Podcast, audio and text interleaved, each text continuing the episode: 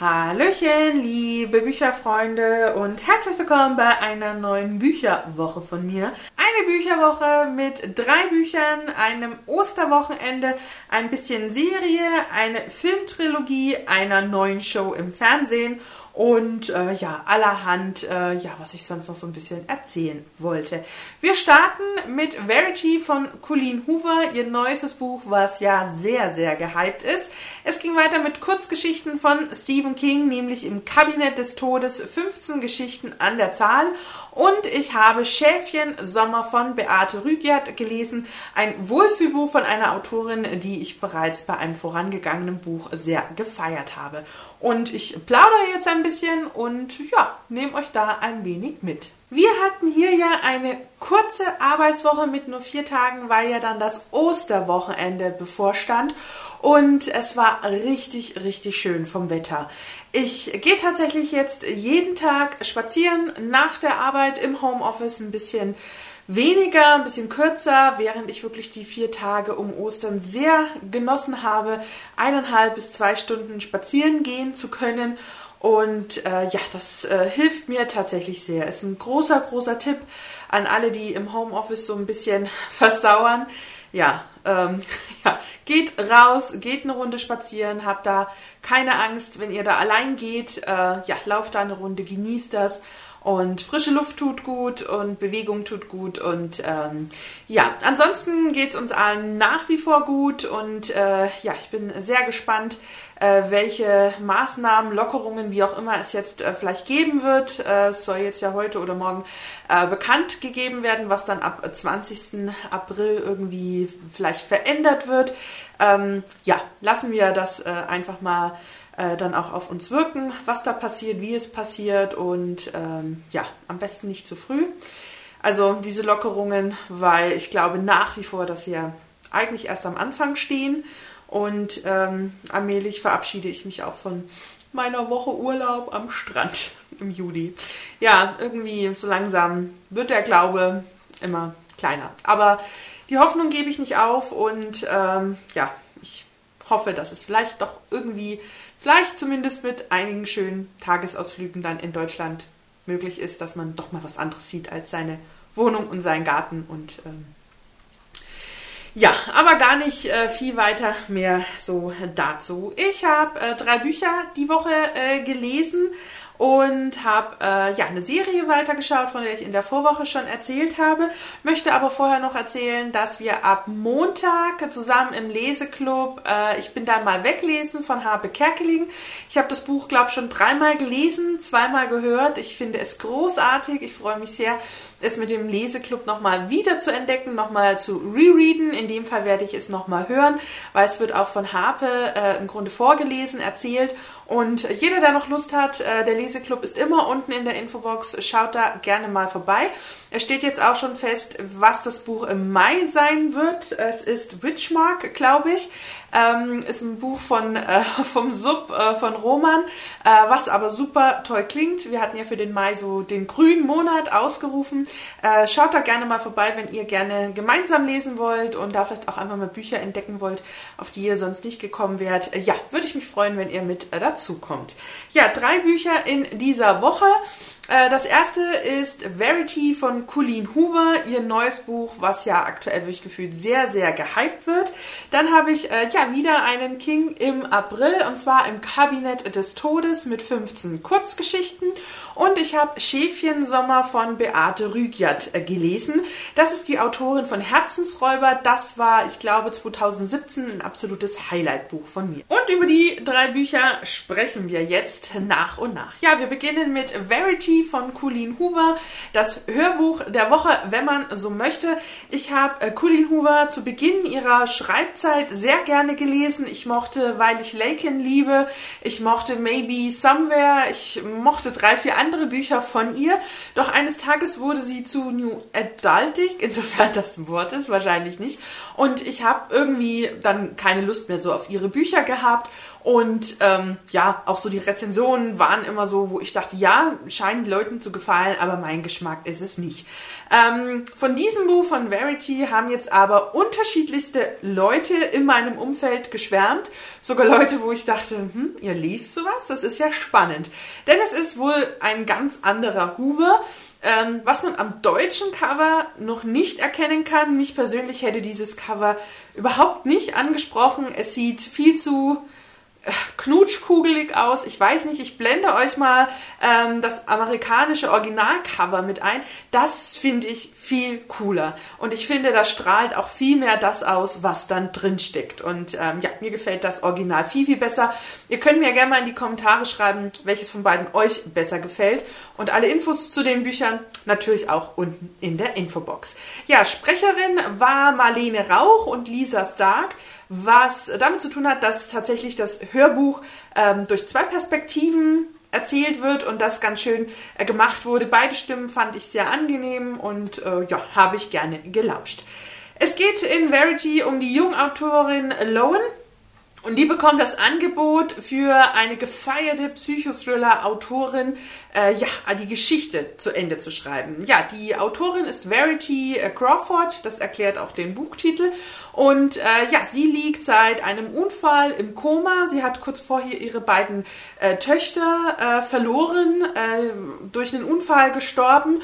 Und äh, ja, sie selbst hatte dann eben auch einen Unfall und liegt eben im, im Koma. Verity's Ehemann Jeremy beauftragt äh, jetzt äh, ja, Lowen dazu, ähm, anhand der Manuskripte, die vorliegen und auch äh, anderen Informationen die Geschichte zu Ende zu schreiben und er lädt sie eben dazu auch zu sich nach Hause ein, damit sie Verity im Grunde kennenlernen kann, insofern das möglich ist. Ähm, er zeigt ihr die Manuskripte und äh, ja, Lowen findet eben auch Tagebucheinträge und ähm, ja, in diesen findet sie Schreckliches. Und äh, ja, sie weiß noch nicht so richtig, was sie davon so halten soll. Sie zieht, findet sich, fühlt sich aber auch zu Jeremy hingezogen und auch umgekehrt scheint es so ein bisschen zu knistern. Und äh, ja, neben diesem, dieser Liebesgeschichte hat man aber gleichzeitig so ein bisschen einen Thriller. Man hat einen Krimi und äh, ein bisschen Erotik und das ist eine unfassbar prickelnde Mischung gewesen. Ich sage es schon mal jetzt, es war für mich absolut ein Highlight. Ich hätte damit überhaupt nicht gerechnet, auch wenn ich sehr viele positive Stimmen gehört habe. Allein, dass dieses Genre nicht richtig greifbar war, dass man so eine Mischung aus Thriller, Krimi, Erotik, Liebesroman, ähm, alles so verstrickt hat, dachte ich mir, hm, kann das tatsächlich irgendwas sein? Und es ist es. Es ist eine grandiose Story. Sie ist wirklich innovativ. Es ist eine Wahnsinnsidee es ist auch wirklich eine echt ganz, ganz tolle Idee, überhaupt so darauf zu kommen, diese Verstrickungen zu bauen. Es ist ein Wahnsinnsplot, der großartig ausgearbeitet wurde, wirklich mit, mit Wendungen, ohne Logikfehler, ohne Merkwürdigkeiten. Es, es löst sich alles irgendwie auf und das auch nicht zu abgedreht, nicht zu absurd, nicht zu gewollt, sondern wirklich nachvollziehbar und es zieht einen unfassbar in den Bann. Also mir ging es bei dem Buch ziemlich schnell so, dass ich hörte, hörte, hörte und dachte, hä, was höre ich hier eigentlich? Und zack, waren wieder zwei Stunden rum und wieder. Und dann war schon die Hälfte. Und dann ging es aufs Finale zu und ich hatte richtig mit Herzrasen, weil ich die Geschichte so spannend und packend erzählt fand. Ich wollte sogar noch die Geschwindigkeit des Hörbuches hochdrehen, weil ich dachte, na, wenn du jetzt auf 2.2 hörst, dann, aber nein.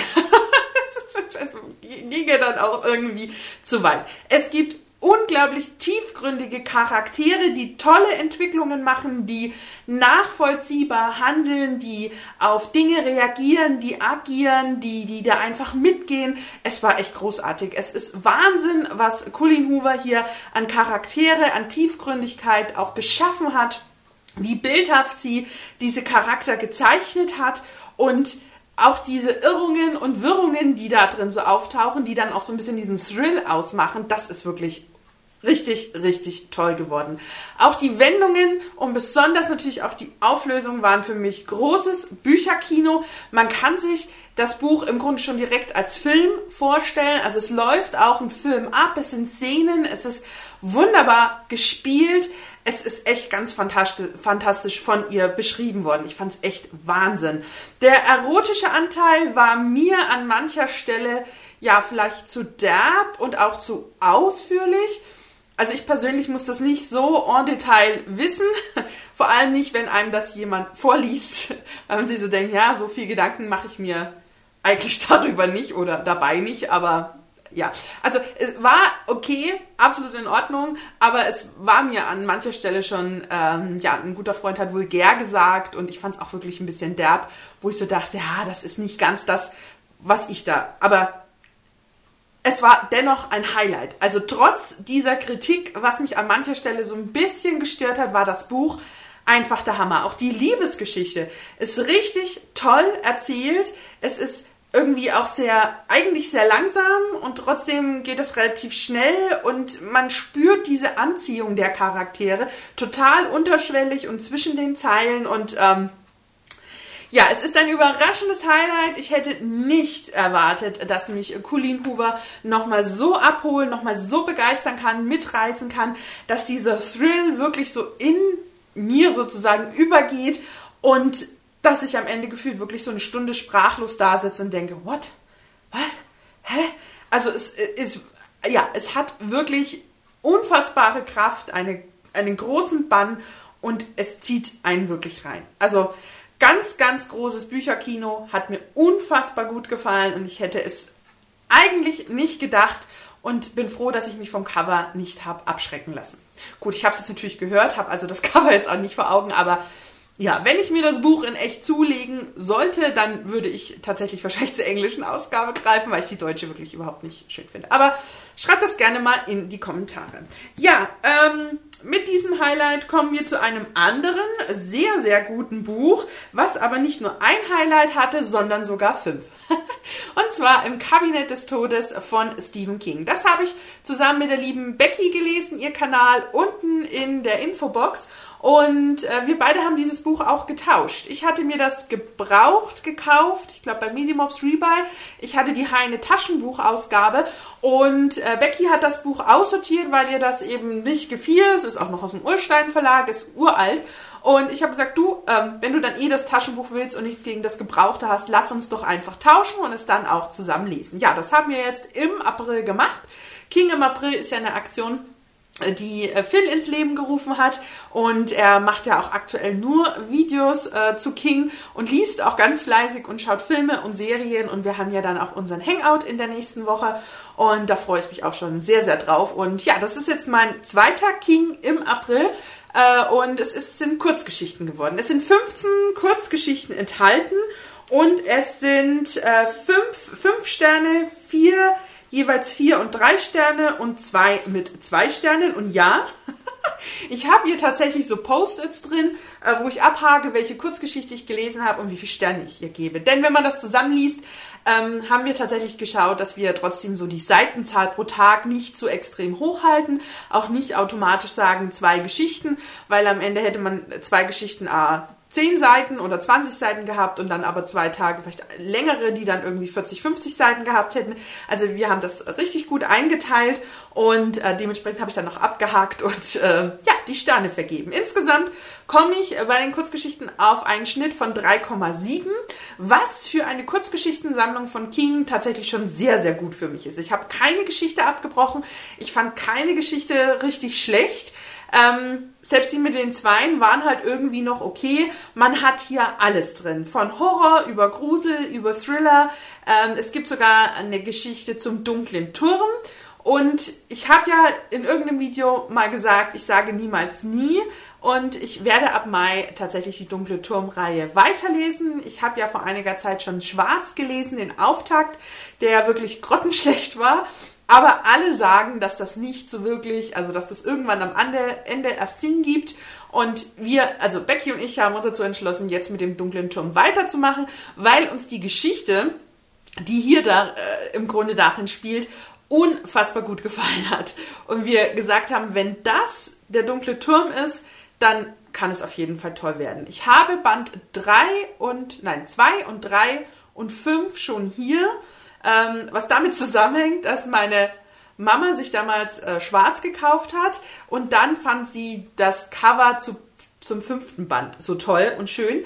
Äh, das ist, ist diese Metallic-Ausgabe und hat dann aber gemerkt, oh, das ist ja ein fünfter Teil. Hm. Gut, sie hat es nie an diese Reihe rangezogen, weil es ist ja auch sehr fantasyreich und so westernmäßig und das äh, ist nichts, das meiner Mama gefällt, auch nicht bei King.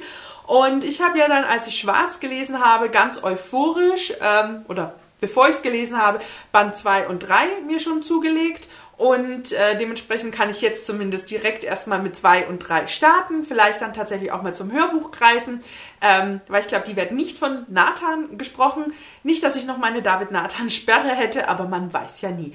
Ähm, ja, lange Rede, kurzer Sinn. Ab Mai lesen Becky und ich zusammen den dunklen Turm. Geplant ist jeden Monat ein Band ähm, beziehungsweise ab Mai dann den zweiten Band. Becky wird vorher sich noch den, den ersten anlesen, anhören.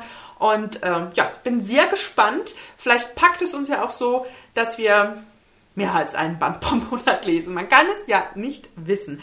Ähm, die Stile hier drin sind wirklich sehr unterschiedlich. Man merkt, dass ältere Geschichten drin sind, äh, wo King einfach doch noch eine andere Beobachtungsgabe hatte als dann später. Wobei ich glaube, das ganze Buch ist relativ alt und von 2002 äh, 2005 und ursprünglich von 2002, ähm, also fast 20 Jahre alt. Da ist natürlich sein Stil nochmal ein anderer.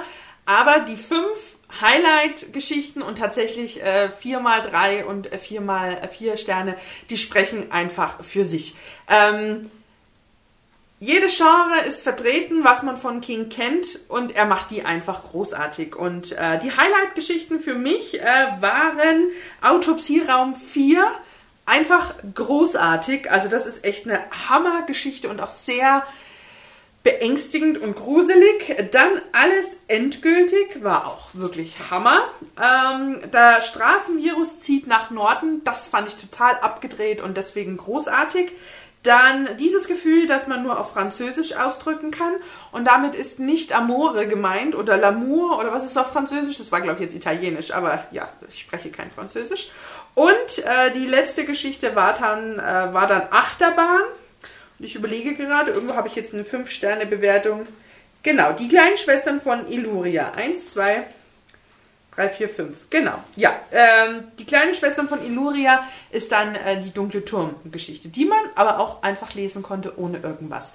Kurzgeschichten von King sind immer ein bisschen schwierig, aber mit diesem Band konnte er mich tatsächlich wieder überzeugen. Man hat in vielen Geschichten den klassischen King, man hat in einigen Geschichten einen neuen King und man entdeckt immer wieder eigentlich, was er für eine äh, tolle Beobachtungsgabe hat, wie wunderbar er irgendwie die Welt wahrnimmt. Und man hat hier auch Vorwörter beziehungsweise ähm, Gedanken zu den Kurzgeschichten von ihm selbst. Und ich musste bei einer so lachen, da hat er über die Ideenfindung gesprochen und erzählt, dass er die besten Ideen unter der Dusche hat, weil das wohl der Gebärmutter am nächsten kommt. Und ich dachte so, ja, das ist der abgedrehte Humor von Stephen King. So, ich würde unfassbar gerne auf diesem Niveau mit ihm ein Gespräch führen. Also ja, kann ich empfehlen, hat Spaß gemacht und äh, waren richtig schöne Geschichten dabei und ähm, ja, kann ich nur empfehlen, wer vielleicht noch ähm, ja, eine Kurzgeschichtensammlung von ihm irgendwie lesen möchte. Und das letzte Buch der Woche ist dann Schäfchen Sommer von Beate Rügiert. Ich habe von der Autorin Herzensräuber gelesen, ich glaube 2017, habe das mittlerweile drei oder viermal verschenkt, weil es wirklich so ein richtig schönes Herzensbuch war, was mich total begeistert hat, sehr gefesselt hat. Zwischendrin gab es jetzt schon mal ein Buch von ihr, das hatte aber so einen historischen äh, Touch und ich glaube auch irgendwie zu meinen, dass es vielleicht was mit dem Zweiten Weltkrieg zu tun hatte, ohne es wirklich zu wissen. Das hatte mich auf jeden Fall nicht so angesprochen. Aber hier habe ich das Cover gesehen, den Titel gesehen und auch den Klappentext gelesen und dachte, ach ja, so ein bisschen Schwarzwald-Feeling, das ist bestimmt was Schönes. Ja, wie gesagt, wir sind hier im Schwarzwald unterwegs.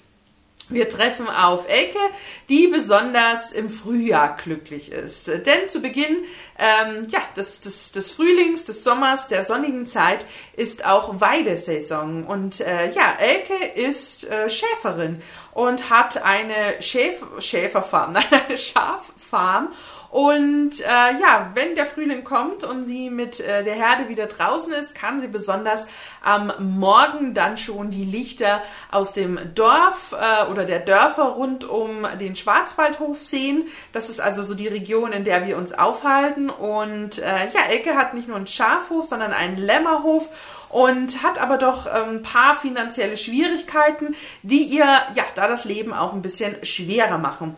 Ihre damalige große Liebe Chris taucht äh, zudem auch einfach wieder vor ihr auf, zu einer Zeit, wo sie eigentlich nicht damit gerechnet hätte. Und äh, ja, ihr Herzbruch ist da wieder präsent.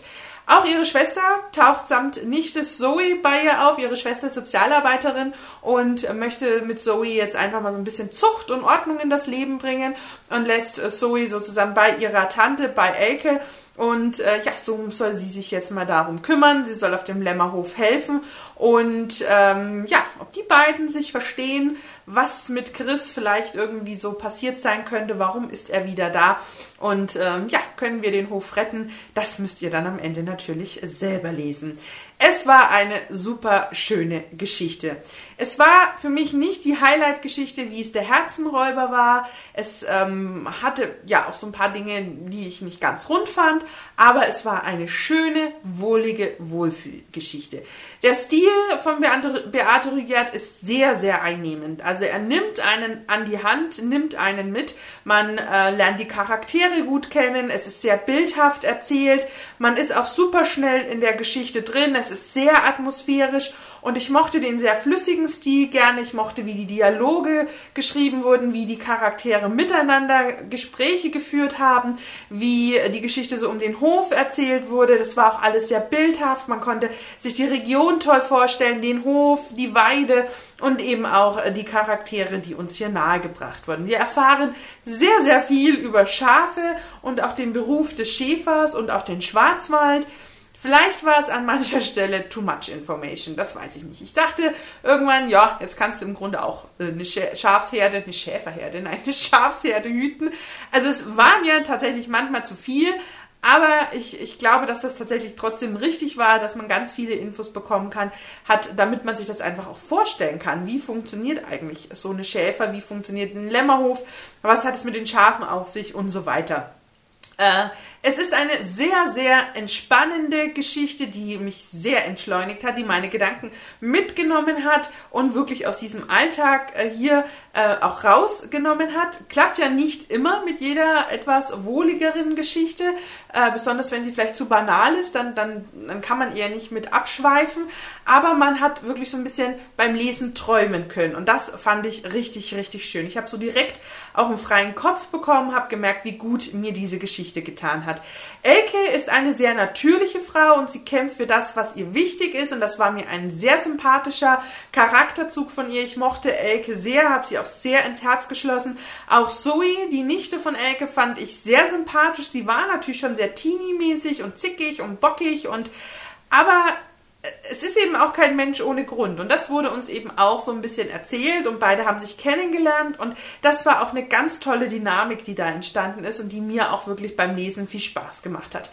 Die Liebesgeschichte war mir tatsächlich ein bisschen zu wenig, beziehungsweise zu wenig greifbar und auch nicht ganz nachvollziehbar was ich sehr schade fand. Das ist auch so mein Kritikpunkt. Nicht, dass ich jetzt eine Liebesgeschichte in einem Wohlfühlroman erwarte, das will ich damit gar nicht ausdrücken, aber wenn man schon so etwas einflechtet, dann muss es trotzdem so die Handlungen der Charaktere ein bisschen nachvollziehbarer sein. Und das hat mir in Bezug auf Chris und Elke ein bisschen gefehlt und das war nicht ganz... Ähm, ja, greifbar ist so ein blödes Wort, beziehungsweise habe ich das jetzt schon fünfmal verwendet, aber man konnte es nicht gut nachvollziehen. Man konnte sich nicht hineinfallen lassen und man konnte auch nicht so mitschwärmen oder, oder, ja, das fand ich tatsächlich ein bisschen schade. Eine schöne Geschichte, die mich, ähm, ja, so ein bisschen in Frühlings-Wohlfühlstimmung gebracht hat, die mich gut unterhalten hat. Vielleicht wäre sie als E-Book also als Hörbuch besser gewesen als das E-Book. Ähm, also weil Hören für mich bei Wohlfühlromanen ja doch immer ein bisschen besser funktioniert. Ähm, vielleicht hätte mich das Hörbuch tatsächlich mehr begeistern können, aber ich, ich fand es auch so schon richtig schön. Das Cover ist auch mega entzückend und ähm, ja, eine tolle Geschichte, wo ich mich freue, dass ich sie äh, gelesen habe und äh, dass ich sie genießen konnte und auch eben ein paar Lesestunden einen freien Kopf hatte. Und äh, von daher hat das Buch ja im Grunde alles richtig gemacht. Ja, das waren jetzt die drei Bücher, die ja allesamt äh, mit einer sehr guten Bewertung diese Woche davonkommen. Also es war wirklich eine sehr äh, lesefreudige Woche und hat mir wirklich Spaß gemacht, die Bücher zu entdecken. Auch so alle unterschiedlich irgendwie, richtig, richtig cool. Und ähm, ja, hat auf jeden Fall Spaß gemacht. Dann äh, serientechnisch habe ich Carnival Row weitergeschaut, muss aber tatsächlich sagen, ich bin nicht, glaube ich, über Folge 5 hinweggekommen und ähm, habe dann überlegt, ob ich Prime nach der Probewoche noch behalte, ob ich die Serie weiterschauen werde, habe aber dann eigentlich gesagt, nee, so gepackt hatte ich die Serie tatsächlich nicht und ich habe sie seitdem auch nicht irgendwie vermisst oder mich gefragt, wie es weitergeht.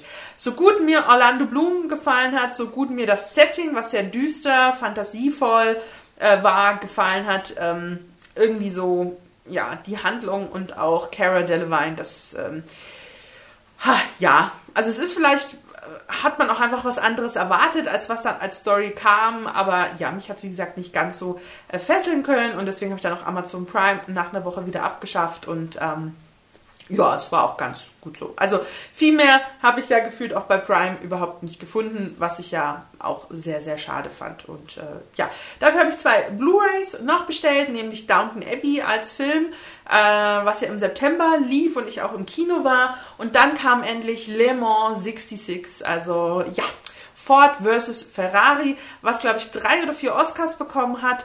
Und wenn da ach, Christian Bale und Matt Damon mitspielen und ich den nicht im Kino sehen konnte, weil der nicht bei uns in der Region im Kino lief, dann muss ich ihn jetzt auf Blu-ray genießen. Und ähm, ja, da freue ich mich schon drauf. Äh, über Ostern noch angesehen haben wir den Hobbit 1 bis 3. Und während ich den ersten Jahr richtig schön finde und der für mich auch so dieses Herr der Ringe, Mittelerde-Feeling ausstrahlt, kippt das schon so ein bisschen im zweiten Teil. Und beim dritten schüttel ich unfassbar viel den Kopf. Das muss ich echt sagen. Also ich bin überhaupt kein Freund dieser Trilogie, beziehungsweise des dritten Teiles. Man hätte, also Peter Jackson wollte einfach viel zu viel. Und er hat diese Schlacht um den Erebos viel zu groß gemacht.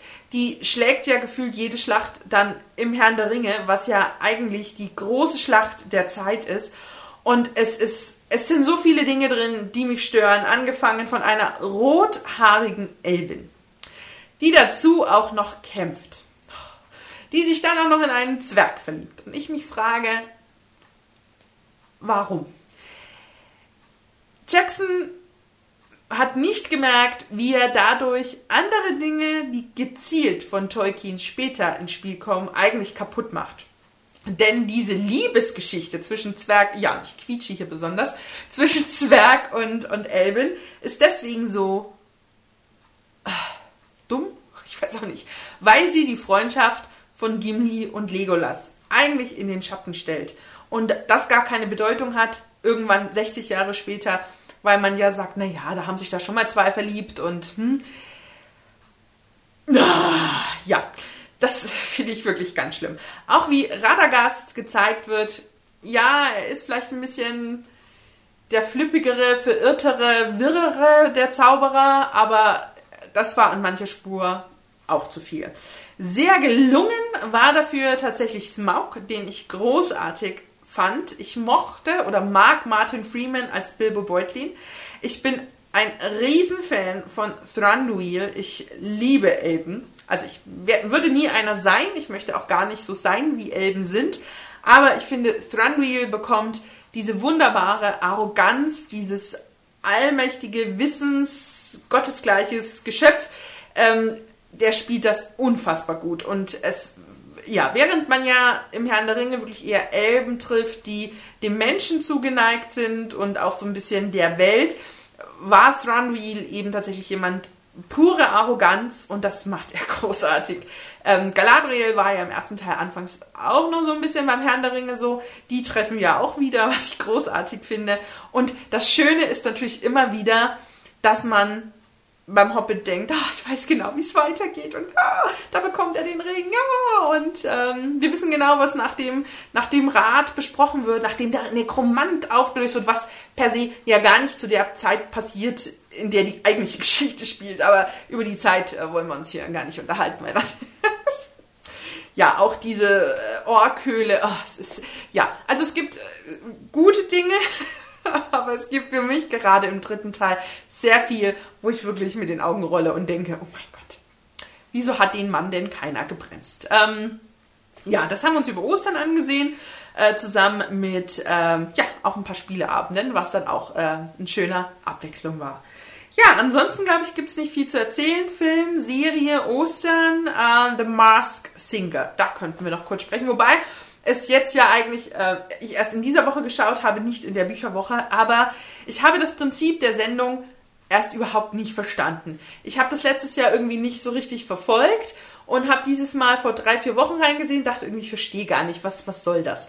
Und dann hat die liebe Anka ein großartiges Erklärvideo gemacht und ich packe euch das Video auch unten mal in die Infobox ähm, und dachte mir, oh, endlich verstehe ich, um was es geht, wie man irgendwie miträt und ähm, saß dann Dienstagabend ja vor dem Fernsehen, was ich ja eigentlich nicht so oft mache, und habe The Mask Singer geguckt. Und ich habe mitgeraten, mitgerätselt.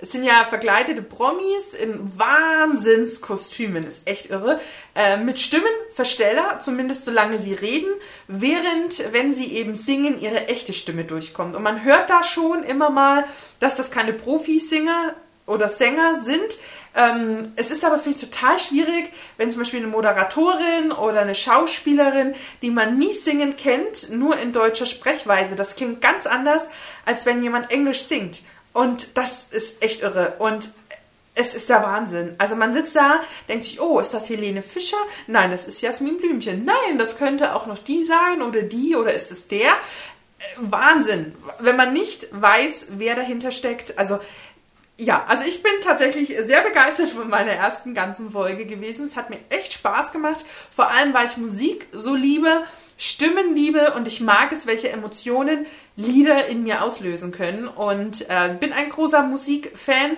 und höre auch viel Musik und das ist ge geborene Sendung eigentlich für mich. Ich frage mich, wie die schon wieder an mir vorbeigehen konnte. Ich sollte vielleicht doch mehr Fernsehen, aber ja, dazu denke ich dann in der nächsten Bücherwoche auch ein bisschen mehr. Und das war sie nun auch schon, die aktuelle Bücherwoche. Ich hoffe, ihr hattet ein bisschen Spaß beim Zuhören. Informationen findet ihr in den Show Notes. Und äh, schaut auch gerne bei YouTube und Instagram vorbei, würde ich mich sehr, sehr darüber freuen und wünsche euch jetzt noch einen schönen Tag, einen schönen Abend und bis zur nächsten Bücherwoche. Tschüss, macht's gut.